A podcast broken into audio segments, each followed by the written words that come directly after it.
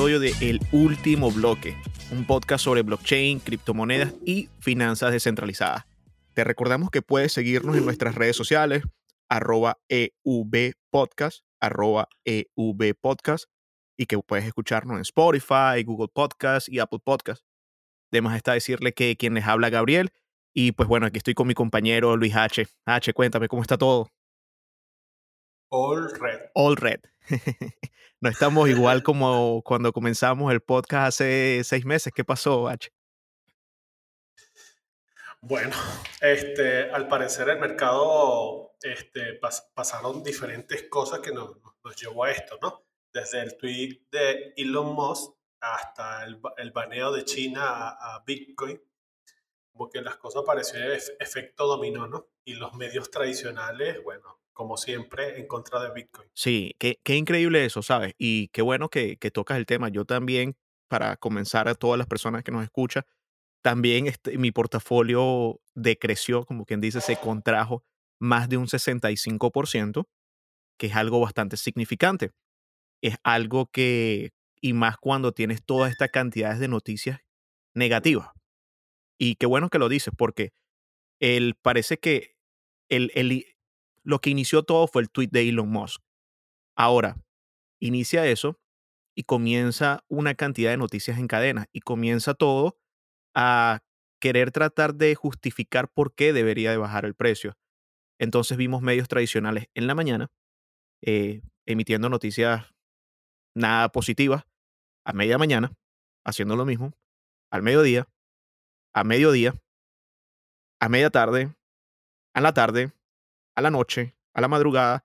Entonces tenemos como que nos bombardearon mediáticamente a todas aquellas personas que invierten en cripto. Y lo estábamos hablando hace poco sobre la diferencia entre inversiones retail y, e inversionistas que tienen carteras grandes. Entonces, todo este efecto dominó hizo que a muchas personas, por supuesto, se le haya contraído sus carteras. Y pues bueno, aquí estamos ahorita all red, pero sin pánico, ¿no? Sí, bueno, no, vamos a ser sinceros en eso. Sí, sí dan miedo y también este, les, cuento a las personas que nos están escuchando, nosotros este episodio pensamos que lo estábamos grabando y después nos dimos cuenta, mira Gabriel, tenemos rato acá hablando y no hemos empezado a grabar nada, ¿no? Entonces estamos empezando a grabar el, episodio de nuevo y bueno, este, una de las cosas que, que estábamos hablando era de que en este caso, cuando hay las caídas, es, difícil psicológicamente tener un, pensamiento positivo, ¿no? Entonces, ¿qué, ¿qué, es lo que uno puede hacer cuando suceden estas caídas tan grandes? Irse a lo que me estaba comentando Gabriel, a los fundamentales, a irse a por qué estás en cripto. Claro. ¿Qué viene a solucionar cripto y por qué tú invertiste en cripto? Invertiste en cripto porque quieres hacerte rico de, de la noche a la mañana. Ah, entonces está bien que, que esto sea el resultado, ¿no? Porque cuando, eso pasa también un poco porque estás siendo incrédulo, o sea, estás, te, estás metiendo, la primera regla de inversión es investigar sobre lo, lo, lo, lo, que vas a hacer, ¿no? Correcto. Y no, y no lo digo de forma chocante, lo digo de forma de que si tiene lógica, tiene lógica que si tú te estás metiendo un dinero en algo donde no sabes, eso te va a pasar. Entonces, ¿qué pasa? Y ahí es donde hablamos de, de cómo es que el, el, emoji este de las manos fuertes. Ah, eh, Diamond Hands. Eh, Diamond Hands. manos de diamante. Entonces, sí, entonces las manos de diamante son las personas que están claros dónde están metidos, ¿me entiendes? Que las personas que están claros están invirtiendo en cripto, que esto puede pasar.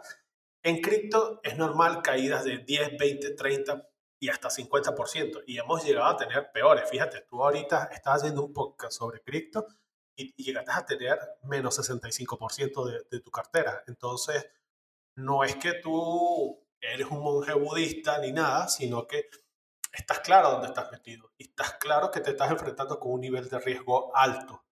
Pero ya va.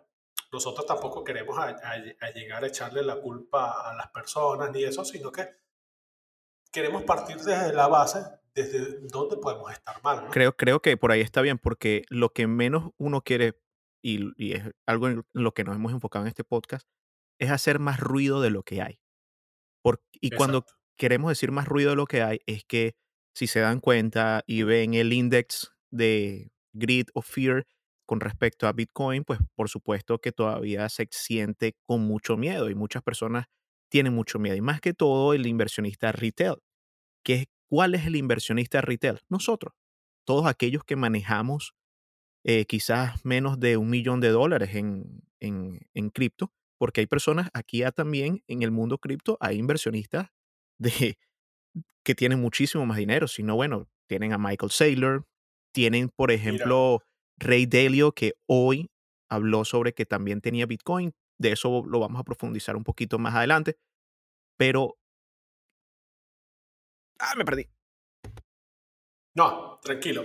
Este, mira, lo que pasa es que son, son un montón de cosas que queremos, que queremos hablar y como que darle una, una, una vista a todo lo que está pasando y, y darse cuenta que en cripto es muy difícil predecir las cosas porque hay mucho, muchas variantes. Y dentro de estas variantes están los medios tradicionales, están los grandes inversores, tipo los multimillonarios como Elon Musk, están los, los estados como China. Entonces son personas que tienen mucho poder. Sí, Entonces imagínate que el gobierno chino diga algo donde está el 60% de los mineros, obvio que va a afectar. Cuando el multimillonario, el primero o el segundo más, más grande del mundo, diga algo sobre Bitcoin, obvio que va a afectar. Entonces, esto también habla un poco de la madurez que aún falta llevar para el cripto, ¿no? Que, que llega un momento que, aunque si, históricamente yo me puse a ver, ya Bitcoin no se ve tan afectado. O sea, sí sigue siendo afectado, pero no tan afectado como en el pasado. Y eso lo pueden ver en los gráficos, se pueden ir al historial y ver como que cada vez Bitcoin, se, ese margen de caída, como que cada vez se, está achicando un poco, ¿no? Entonces, no venimos a hablar de, cosas técnicas ni de eso, sino que venimos a hablar un poco sobre la mentalidad o cómo manejar un poco la emoción, las emociones, cuando el mercado está en rojo. sí, Porque cuando el mercado está en verde, todos, incluyéndome, te sientes un Shark Tank, te sientes el mejor inversionista del mundo, te sientes que tienes una bola de cristal, que, que sientes que el mercado va a estar verde toda la vida, sientes que mañana te vas a comprar la casa que querías o te vas a comprar el Lambo, porque no estamos pendientes de un Tesla. entonces, entonces eso, es eso. Entonces, vamos, vamos a contarnos un poco de cómo nos hemos sentido nosotros, cómo pensamos que debemos llevar estas emociones para, para canalizar y para, y para seguir en cripto, porque en cripto hay muchas oportunidades. sí, fíjate, H. eh, una de las cosas que, por supuesto, hasta hace dos semanas, pues como te dije, yo no tenía, tenía mi, estaba todo perfecto, tenía en mi alto histórico y de verdad que la emoción era, wow, vamos a seguir y esto va a seguir y aquí van a seguir muchas cosas. Pues bueno, el mercado hizo lo que todo mercado Ya puede va, hacer. ya va, ya va, un, un- momentico. En, en el pasado ya estabas eligiendo el color del, del Lambo. Bueno, ahora se vende Lambo con pocas millas. Entonces, e- esa, ese, qué bueno que uno puede hacer un poco de chiste sobre esto porque ojalá tuviéramos en nuestra cartera lo suficiente como para decidir cuál es el que queremos, ¿no? Pero, ¿qué ocurre? Eh, con esta, con, como se los comenté, más del 65% menos en mi billetera. O sea, es como para que cualquiera se vuelva loco.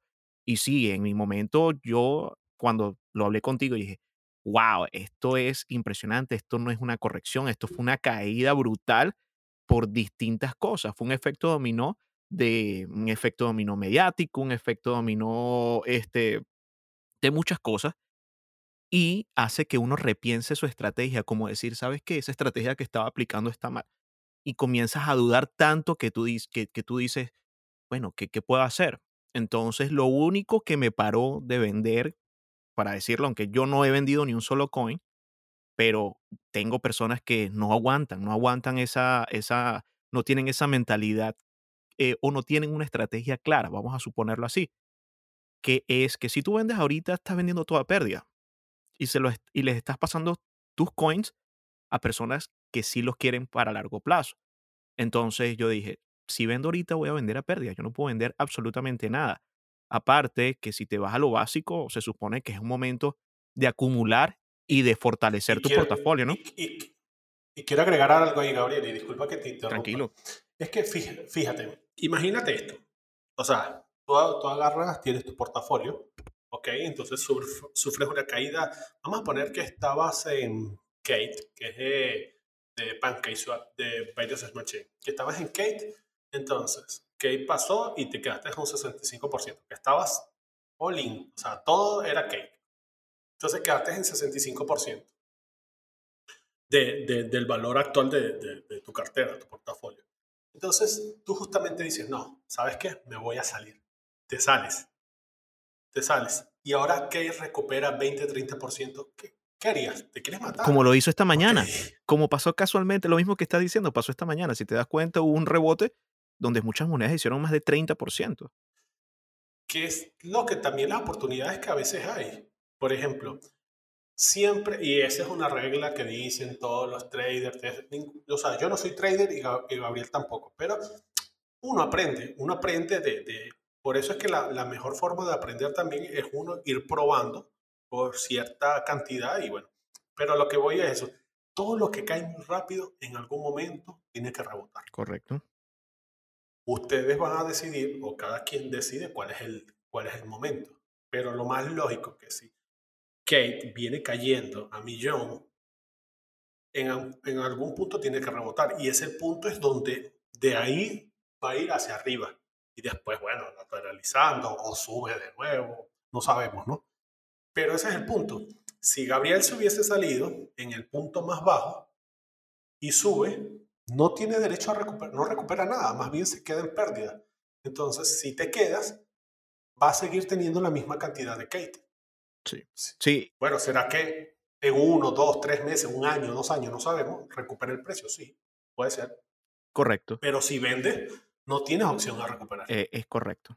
Eh, concuerdo completamente contigo.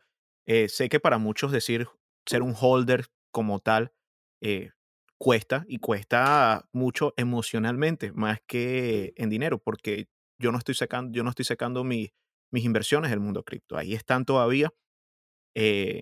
hoy amanecí con 40, por, con qué, como un 30% más, pero por supuesto del bajo histórico. Entonces, ¿qué vamos? Vamos en, poco a poco a recuperarnos. ¿Cuánto tiempo tardará? Es totalmente incierto, señores. Siempre lo hemos dicho, cuidado con los gurús que dicen, esto está pasando por esto, esto está pasando por aquello. Señores, esta caída nadie, todo el mundo quería, todo el mundo quería, muchas personas querían que esto sucediera para comprar más, pero pareciera que no fue así. Lo único bueno que parece que me gustó de esta caída es que se acabó el meme coin season que para mí le ha hecho un daño bien grande al cripto, porque comenzaron a salir X cantidad de tokens, Inu, Chiva, tal, esto, aquello, con un poco de nombres todos extraños, que sí iba a ser el próximo Doge, que sí iba a ser el próximo esto. Y, y en uno de los fundamentos principales del cripto siempre dice que cuando el, el, término de un bull market siempre comienza casualmente por esas moneditas que no le ofrecen nada nuevo al, al cripto. Sí, e, es que cuando, cuando empiezan a salir esas moneditas y vemos que personas nuevas están entrando, están entrando personas netamente por codicia. Correcto. O sea, netamente que, que, que creen que se van a hacer millonarios de un día para otro y, y bueno, obvio, todos queremos ganar plata con esto, pero... Correcto, fíjate. Es cierto, es así. Fíjate algo, H. Yo particularmente, a pesar de que hago un podcast, y nosotros siempre tratamos de ser bien, bien objetivos. Nosotros nunca aquí estamos dando consejos financieros, nunca lo hemos hecho, nunca, siempre damos reviews de que, ah, ese proyecto puede ser bueno, ese proyecto puede ser bueno.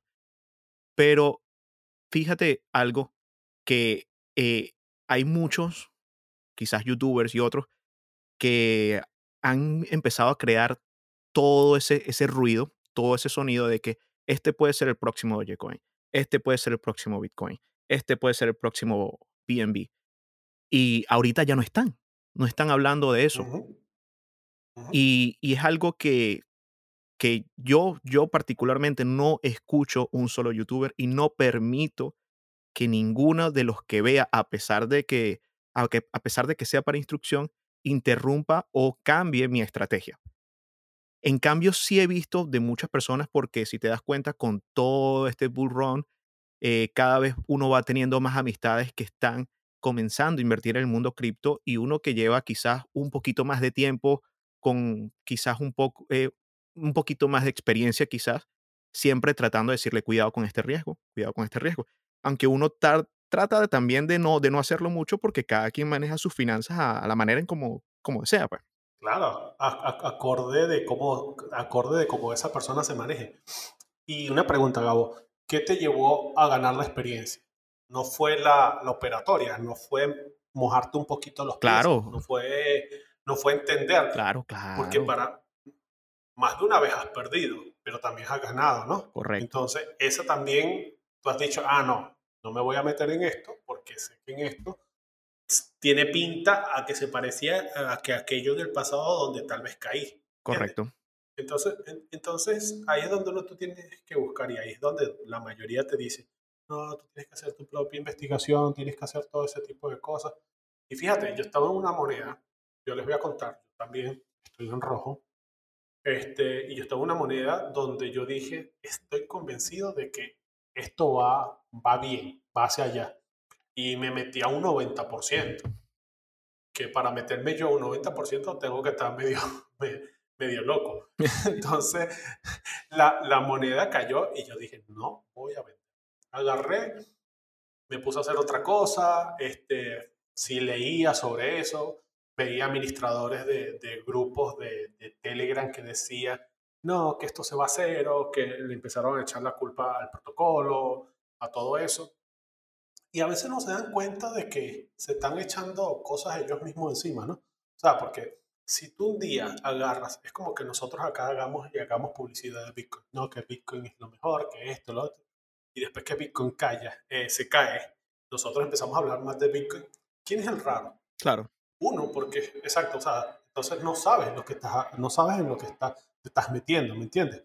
Entonces, a veces esa emoción de pérdida es dura, es fuerte, o sea, estás perdiendo dinero, tal vez estás perdiendo más dinero de, de lo que tenías que haber metido, pero también tienes que estar claro de eso, o sea, tienes que, que manejar las emociones de una forma. Yo lo que hice fue estabilizar mi, mi, portafolio lo más que pude y dije, bueno, me puse unas alarmitas. Si esto llega aquí, esto llega aquí, voy a tomar una decisión. Entonces, cuando llegó y dije, no, me quedo. O todo o nada. Y me quedé. Y ahorita se está recuperando como, como le está pasando a todo el mundo. No sé si esta recuperación va a ser lenta, larga. Pero Yo estoy esperando que esta recuperación sea bastante lenta. Yo estoy esperando que la recuperación de verdad que eh, eh, quizás eh, suena un poco raro decir, no, cualquiera quisiera que uno, uno llegara a tener lo que tenía en la cartera hace un mes en la semana que viene. Y yo creo que ahí es donde uno también cae, eh, porque cuando esto cae mentalmente, uno queda derrotado. Pero después comienzas a querer buscar noticias todos los días, como buscando esa, ese, eso que prenda eh, ese motor hacia arriba y diga, no, esto se va a recuperar, como buscando esas personas. Entonces, criticamos lo que, lo que hizo Elon Musk, que hizo que se contrajera el mercado, pero también buscamos alguien que diga algo a favor para que suba.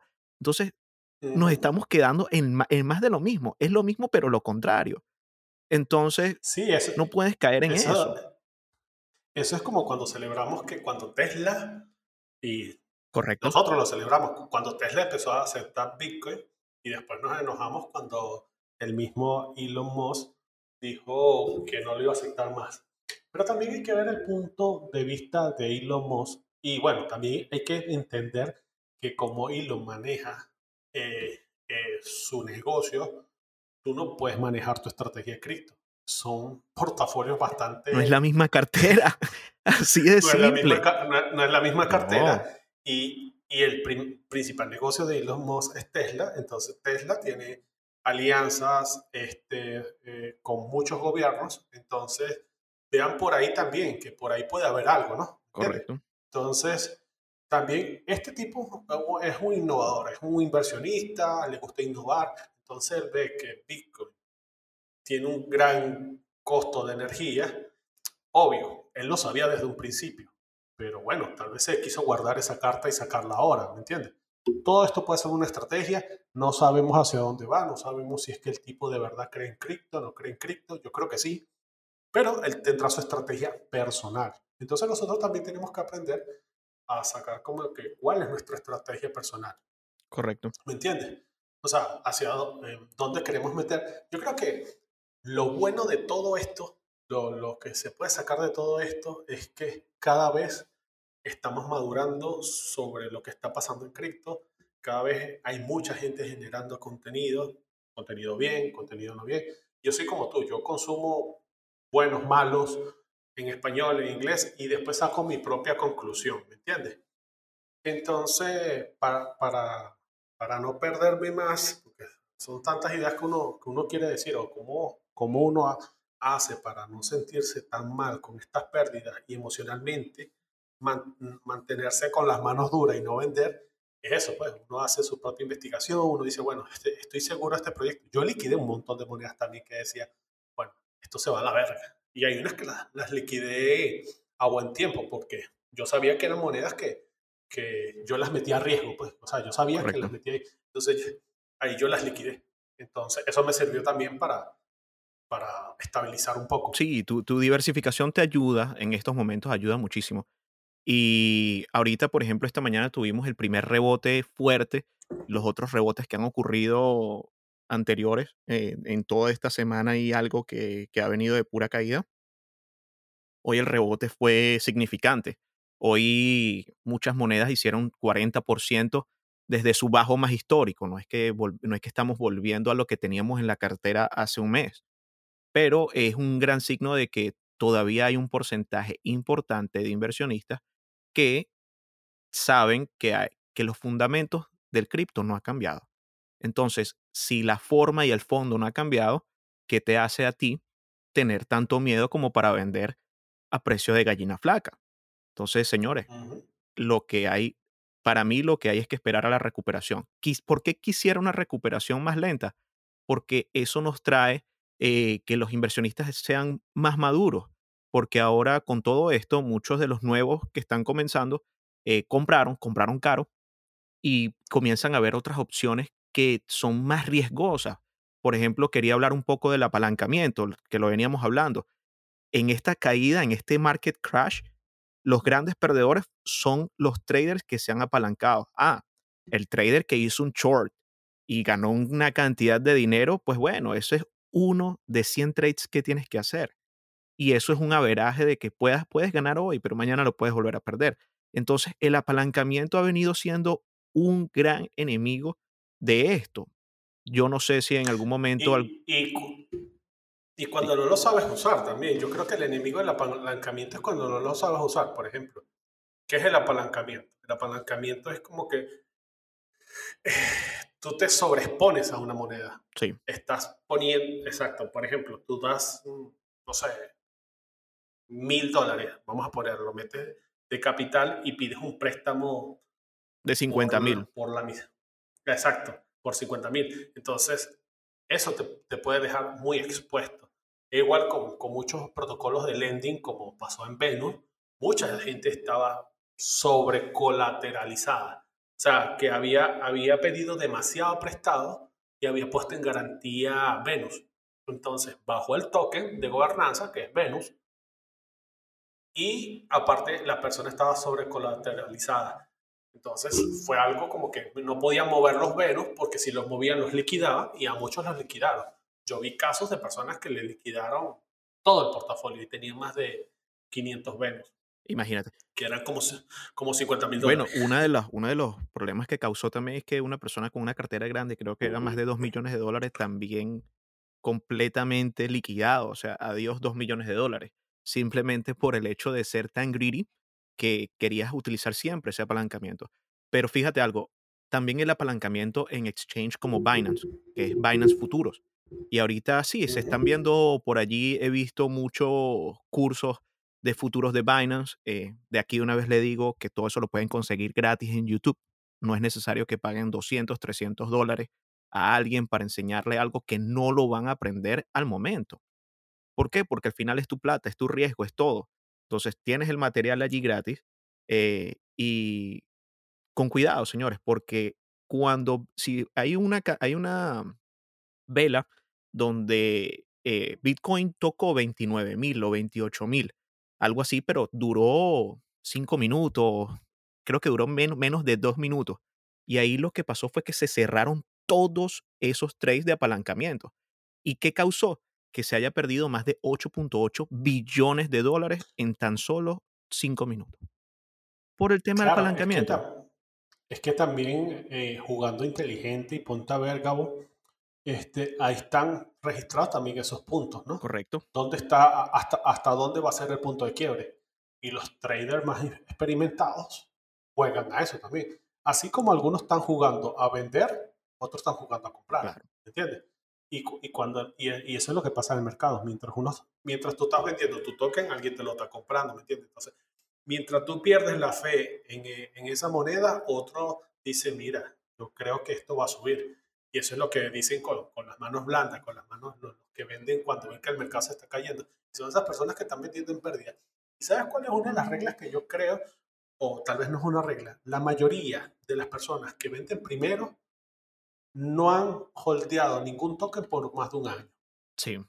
No sé qué opinas tú Yo, de eso. yo creo lo mismo. Fíjate que comenzando, antes de comenzar el podcast, cuando comenzamos a, eh, más que todo, a diversificar el portafolio, no- a nosotros nos pasaba también de que, mira, compré esta moneda y esta moneda estaba a 3 dólares. Por ejemplo, hagamos un caso, Polkadot. Polkadot, eh, cuando la vi en diciembre estaba en 4 dólares, 5 dólares y había comprado una cantidad eh, importante y después yo dije, bueno, me parece que esta moneda como que no, no tiene, no tiene ese arranque, no sé. Dejé de creer en eso en vez de haber holdeado.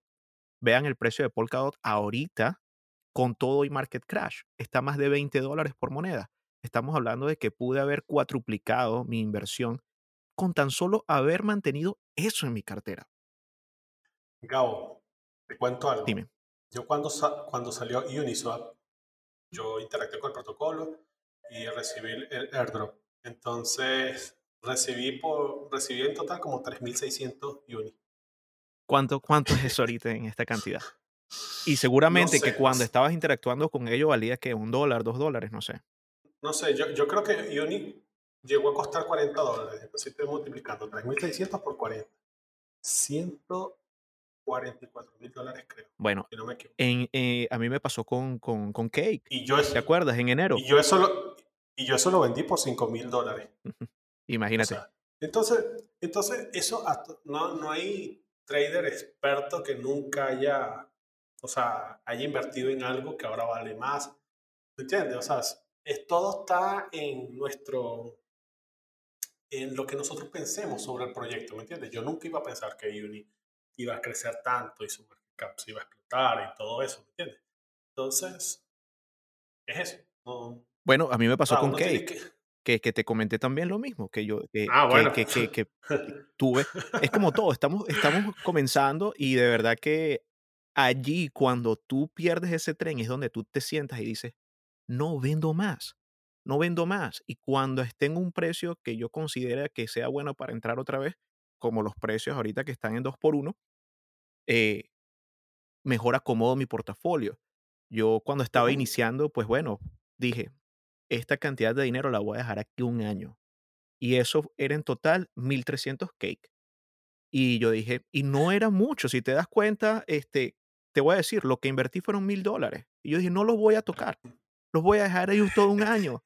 ¿Y qué es ocurrió? que te acuerdas, En menos de un mes lo vendí. te- exacto, ¿te acuerdas que yo te dije, mira Gabo, esta va a llegar a, con que llegue a, 5, a uno, ¿era a? 5, a 5. A cinco, a cinco, y teníamos cada uno como mil y pico, y yo soñando, yo cinco. soñando porque si llega a 5, wow, esto sería magnífico. Y de- después vendimos, nos pasamos a Jet Fuel, después nos pasamos a, a X, X, ¿no? Nos pasamos por un montón de monedas. Igual nos, nos, nos fue inmensamente bien, nos fue inmensamente bien y, y, y no, no es primera vez que nosotros compramos criptos. Nosotros estamos comprando criptos desde, desde hace mucho tiempo, pero este, creo que fue la época que nos ha ido mejor de, de todo, porque es muy difícil también que con Bitcoin te vaya tan bien así como te ha ido con, con estos protocolos de DeFi que existen, porque Bitcoin, a pesar de que ha crecido bastante, es, es difícil también ser, eh, eh, hacer movimiento, porque es costosa las transacciones, no es, ¿entiendes? Esto, todo depende de, al nivel de portafolio que tú tengas. Correcto, correcto. Y, y pues bueno, eso son una de las cosas que uno tiene y uno dice, les enseña a uno a planificar bien tu estrategia. Entonces, esa estrategia de nosotros, cuando subió, decía, mira, hay que holdear y quizás vender un poco escalonado si uno lo necesita para tener un porcentaje en stable. Y ahora después hace un market crash, hay una retracción de más de un 65% en tu cartera y es como te come- te comenté al inicio del episodio, o sea, que uno comienza a decir, wow, a lo mejor no fue la mejor estrategia, pero todavía es lo que te comenté, te dije, Polkadot, Polkadot en diciembre valía menos de 5 dólares y está en 20 dólares después de ese market crash que, que pasó. Lo mismo con BNB o con Cake. Cake estuvo a centavos. Cuando compramos esa, cuando compramos Cake, tradeaba, se tradeaba por 50 centavos y llegó a bajar a 50 ce- 28 a, centavos. a, a 28 centavos, exactamente, que tú podías comprar. Eh, auto, Oh, auto, ¿cuánto era que costaba? 12. auto, no, auto, no, auto salió a 40, a 40. ¿Y hasta dónde llegó auto? ¿Te acuerdas? O Biff, o Biffy, Biffy estaba, que yo, me 17. dijiste, Esa estaba en mira, 17. ¿será que, ¿será que compró Biffy? Yo te digo, no, chamo, esto está carísimo, 17. y que después se Y disparó de un solo y golpe a 100. a, cuatro, a 100 y después a 1000 Y después y dijiste, después no, a, a esto está, 4000. esto está muy caro, a 100 más caro todavía está. ¿Y qué dijiste tú? No, y, y- y- y yo no sé, pero después bajó a 60. Dije, no, eso tiene que bajar más, tiene que bajar a 20.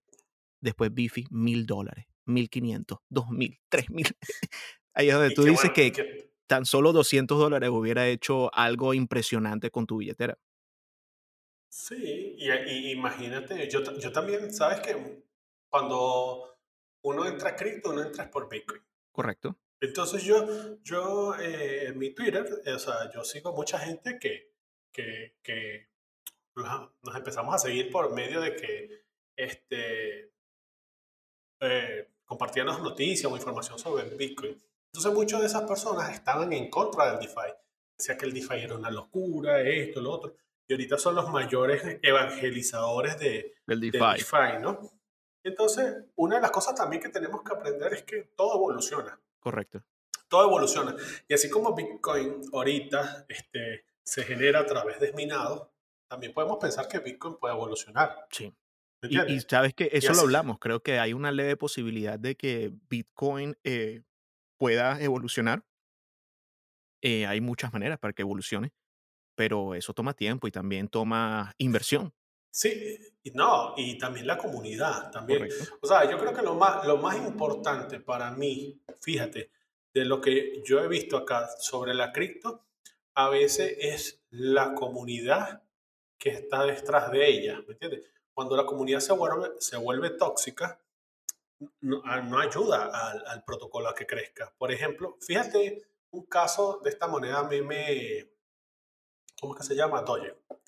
Eh, se me había olvidado el nombre de Doge, que es la cuarta que tiene la cuarta capitalización más grande del mercado.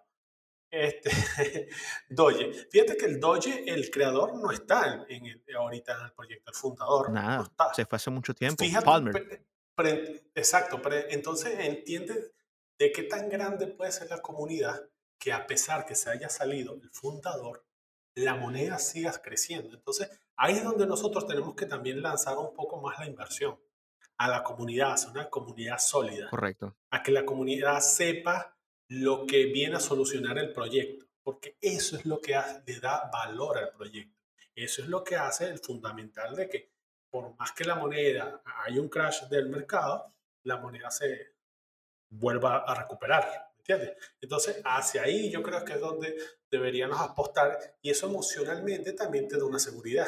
Es como que tú estés construyendo algo y tú dices, bueno, hoy llovió y se me cayó una pared, Correcto. pero bueno, yo sé que si levanto la pared de nuevo, puedo construir una casa. No sé si me puse muy No, yo te entiendo completamente. Fíjate, pero más o menos creo que es por ahí también la cosa, ¿no? claro, es precisamente, eh, a mí lo que más me sorprendió de Dogecoin eh, es su comunidad y su comunidad tan fuerte. Ya sabíamos, y los, y los que estamos en este mundo del cripto hace tiempo, que Doge era una moneda que se utilizaba para pump and dump. Y pump and dump es una de las cosas más negativas que hay en el cripto, donde hay comunidades que están en Reddit y todos se organizan para pompear la moneda. Entonces están los pompeadores, que son los que van a ganar, y después crean todo este hype, toda esta gran cantidad de que sí, Doge to the moon, bla, bla, bla. Y cuando los que comenzaron ven que hay una subida, un 50, 60%, aprovechan y venden y la moneda se viene abajo y, y los que compraron en 60, bueno, ahí está, ahí todo en pérdida. Ahora, me sorprende mucho cómo esa comunidad, después sabiendo de que es una moneda inflacionaria, sabiendo de que es una moneda eh, que no tiene un uso, o sea, el uso de Dogecoin eh, eh, como valor no, no, no es lo más correcto. Quizás como transaccional puede ser, pero no es ese tipo de moneda que la puedes conseguir en todos los exchanges, no es esa moneda que puede, no es como el Bitcoin. El Bitcoin tú lo puedes cambiar por cualquier moneda en el mundo. Entonces, ¿qué ocurre? Eh, tienes una moneda inflacionaria, tienes una comunidad pompeando la moneda, pero después vimos que se como que mantenían el valor, como que todavía Pero por fíjate que lo, fíjate que lo más fuerte de todo eso ha sido la comunidad. Sí, la- e- eso es Y lo lo que más más me ha sorprendido. y, y- y- la comunidad este, es lo que lo ha llevado para allá, porque por más que Elon, esto, lo otro, también hay que decirle, hay que también reconocer eso, que tiene una comunidad atrás, porque si no, nadie apostara por eso. Correcto, Y, y- y es un público bastante joven, ¿me entiendes? Porque la mayoría de las personas que entran, hay personas que ni siquiera conocen Bitcoin y están entrando por Doge. correcto. Es verdad. Entonces, entonces es eso. Yo, yo creo que es un, es un poco de, que creo que siempre la madurez, y la madurez lo digo es que cuando uno va agarrando experiencia, va agarrando experiencia con, con las criptos, uno ya va, va seleccionando esos proyectos que te gusta o con, te sientes contento, ¿me entiendes? Entonces yo creo que hay muchos proyectos que vienen a solucionar un montón de cosas. Entonces, para ya ir cerrando, creo que nosotros para tener las emociones tranquilas y, y saber ser manos fuertes a la hora de un market crash, es saber eso, saber por qué estás apostando a esa cripto, ¿no? Y Correcto. bueno, ta- también tener en cuenta que cripto todavía tiene una volatilidad muy alta. Y eso te lo dice en todos los, los lugares donde vas a operar con cripto. Es, un- es una ventanita que creo que la tienen casi todas. Si vas a Binance, si vas a Coinbase, dice el cripto, o sea, algo que, que es muy volátil y puede cambiar el precio. Entonces, también tienes que tener en cuenta ese tipo de cosas y tienes que darte cuenta que no puedes poner en venta tu casa y usar ese dinero para, Así mismo. Dinero, dinero que vas a usar la semana que viene. No puedes, no puedes. Y, a- y tienes que aprender que eh, me lo preguntaron la otra vez. ¿Y cómo yo hago para vender cuando tengo todo en el DeFi? Simple, haces un swap de esa moneda, por ejemplo, de Ethereum o de Ujú. BNB, por estable. Dice, pero es que yo lo quiero tener en mi banco rápido. Pero entonces te estás saliendo del cripto. Y cuando vayas a necesitar la liquidez, no va a estar allí para aprovechar estos precios, por ejemplo, que están en 2 por 1 Ujú. Eh, otra cosa que fíjate que el, el mismo tema de Dogecoin se trasladó a otra moneda que tampoco tiene un uso increíble, que es como el, el Chiva. Yo, yo, yo digo, Dios mío, pero es que este meme season de verdad que va a acabar con todos nosotros. Y hay algo que quiero dejar claro y a lo mejor no estoy 100% seguro que fue así, pero por lo que leí del mismo Vitalik es así. Eh, se corrió el rumor de que Chiva, de que Vitalik invirtió en Chiva. No, que Vitalik compró Chiva. Entonces esto hace, por supuesto, que haría que la moneda pompea. Entonces, ¿qué ocurre? Vitalik tiene un, su cartera es pública. Todo el mundo puede ver lo que Vitalik tiene en su cartera. Pero lo que ocurrió con estas personas que están en Chiva fue que le regalaron monedas a Vitalik. Se las mandaron sin él quererlas. Entonces Vitalik, después que las tiene, por supuesto que tiene que ser un hombre muy ocupado, no va a estar todo el tiempo metido en su cartera. Cuando ve que tienen millones de meme coin allí, dice, mira, y vale dinero. Entonces, ¿qué hizo él? Muy humildemente se lo regaló a India y la otra parte la quemó. Dijo, esto lo voy a mandar al wallet dead y ya. Entonces, mm, cuidado con lo, que, con lo que están viendo, porque por Twitter se corrió el rumor de que sí, que Vitalik está allí y Vitalik eh, tiene una competencia con Elon Musk sobre cuál va a ser el próximo Doge. No, señores, Mentira, no, señores. Y una, y, y una de las cosas que dijo Vitalik ahorita hace poco en una entrevista que le hicieron es que también esta influencia que tiene Elon Musk es bastante alta, pero fíjate, justamente lo utilizó para que el mercado se, se, se viniera abajo. O sea, hubo una- esa coincidencia de que él tuiteó después China y todo eso, entonces el mercado se vino abajo. Entonces también la influencia también se puede ir perdiendo, ¿no? Correcto. Entonces a, mí- a- a mí me encantaría que eso pasara. Bueno, le pasó a McAfee en el 2017, ¿te acuerdas? Y todo el mundo lo compara ahorita a Elon Musk con McAfee porque hizo la misma pendejada. y, y- y sacaron hasta un token en Binance Smart Chain que se llamaba Fuck Sí. Elon. Entonces, entonces también las personas también, es eso, pues, este, te digo yo que soy programador y estoy en el mundo de la tecnología, para nosotros Elon Musk es como, como Iron Man, pero llega un momento que uno dice, no, ya este tipo está como medio, Sí, sí, sí. no. medio loquillo. E- Es importante eso, de verdad que tengan claras sus estrategias, tengan claro en qué proyectos están invirtiendo. ¿Por qué? Claro. Y para mí, eh, lo que yo siempre trato de invertir es en monedas útiles, monedas que de verdad tienen utilidad. Para mí, Dogecoin no tiene utilidad. ¿Tiene una gran cantidad de market cap? Sí, pero no tiene utilidad. Chiva, mucho menos utilidad tiene. Ahora, para mí, O, o vamos, ok, O discu- di- disculpa que te interrumpa ahí, porque también es eso, o sea, lo que tú, tienes, lo que tú estás diciendo tienes toda la razón y, y es así. Pero también podemos hacer eso, también podemos ver esto. Imagínate que tú, que tú, está- tú sabes en las que estás invirtiendo, tú dices, bueno, yo estoy en Ethereum, estoy en Bitcoin, estoy en tal y tal y tal. Estás segurísimo de eso.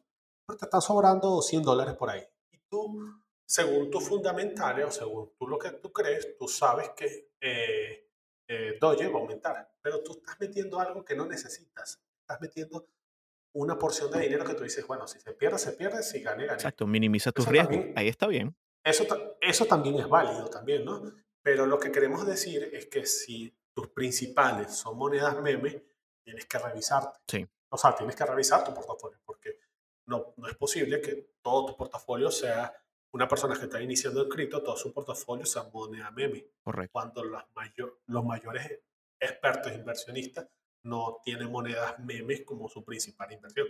Al menos que no Vean el caso Tesla, Tesla, fácil, el caso Tesla H. ¿Por qué Tesla no, por qué Tesla no compró más bien y guardó valor en Dogecoin y lo hizo con Bitcoin? Es fácil. ¿Por qué no la acepta como medio de pago ahora? ¿Por qué no la Y él, y él preguntó, ¿quieren que Tesla acepte como método de pago? Ok, tú puedes utilizar, tú puedes hacer que Doge se utilice como medio transaccional, pero como para guardar valor no puede, porque es una moneda inflacionaria. Entonces, ¿por qué si puedes guardar valor en Bitcoin? Porque es una moneda limitada. Algo muy diferente, señores, muy, muy diferente. Y pues bueno, por ahí, por ahí está eso. Eh, si no, bueno, todo, todo el mundo aceptará. Igual, como siempre decimos, todo esto es opinión personal, todo esto es como nosotros lo vemos.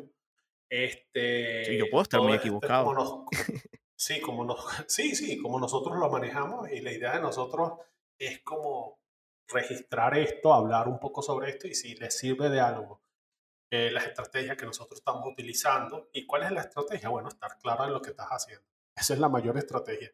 Este, y eso, ¿me entiendes? Y una cosa que te quería decir, Gabriel, que me parece bien.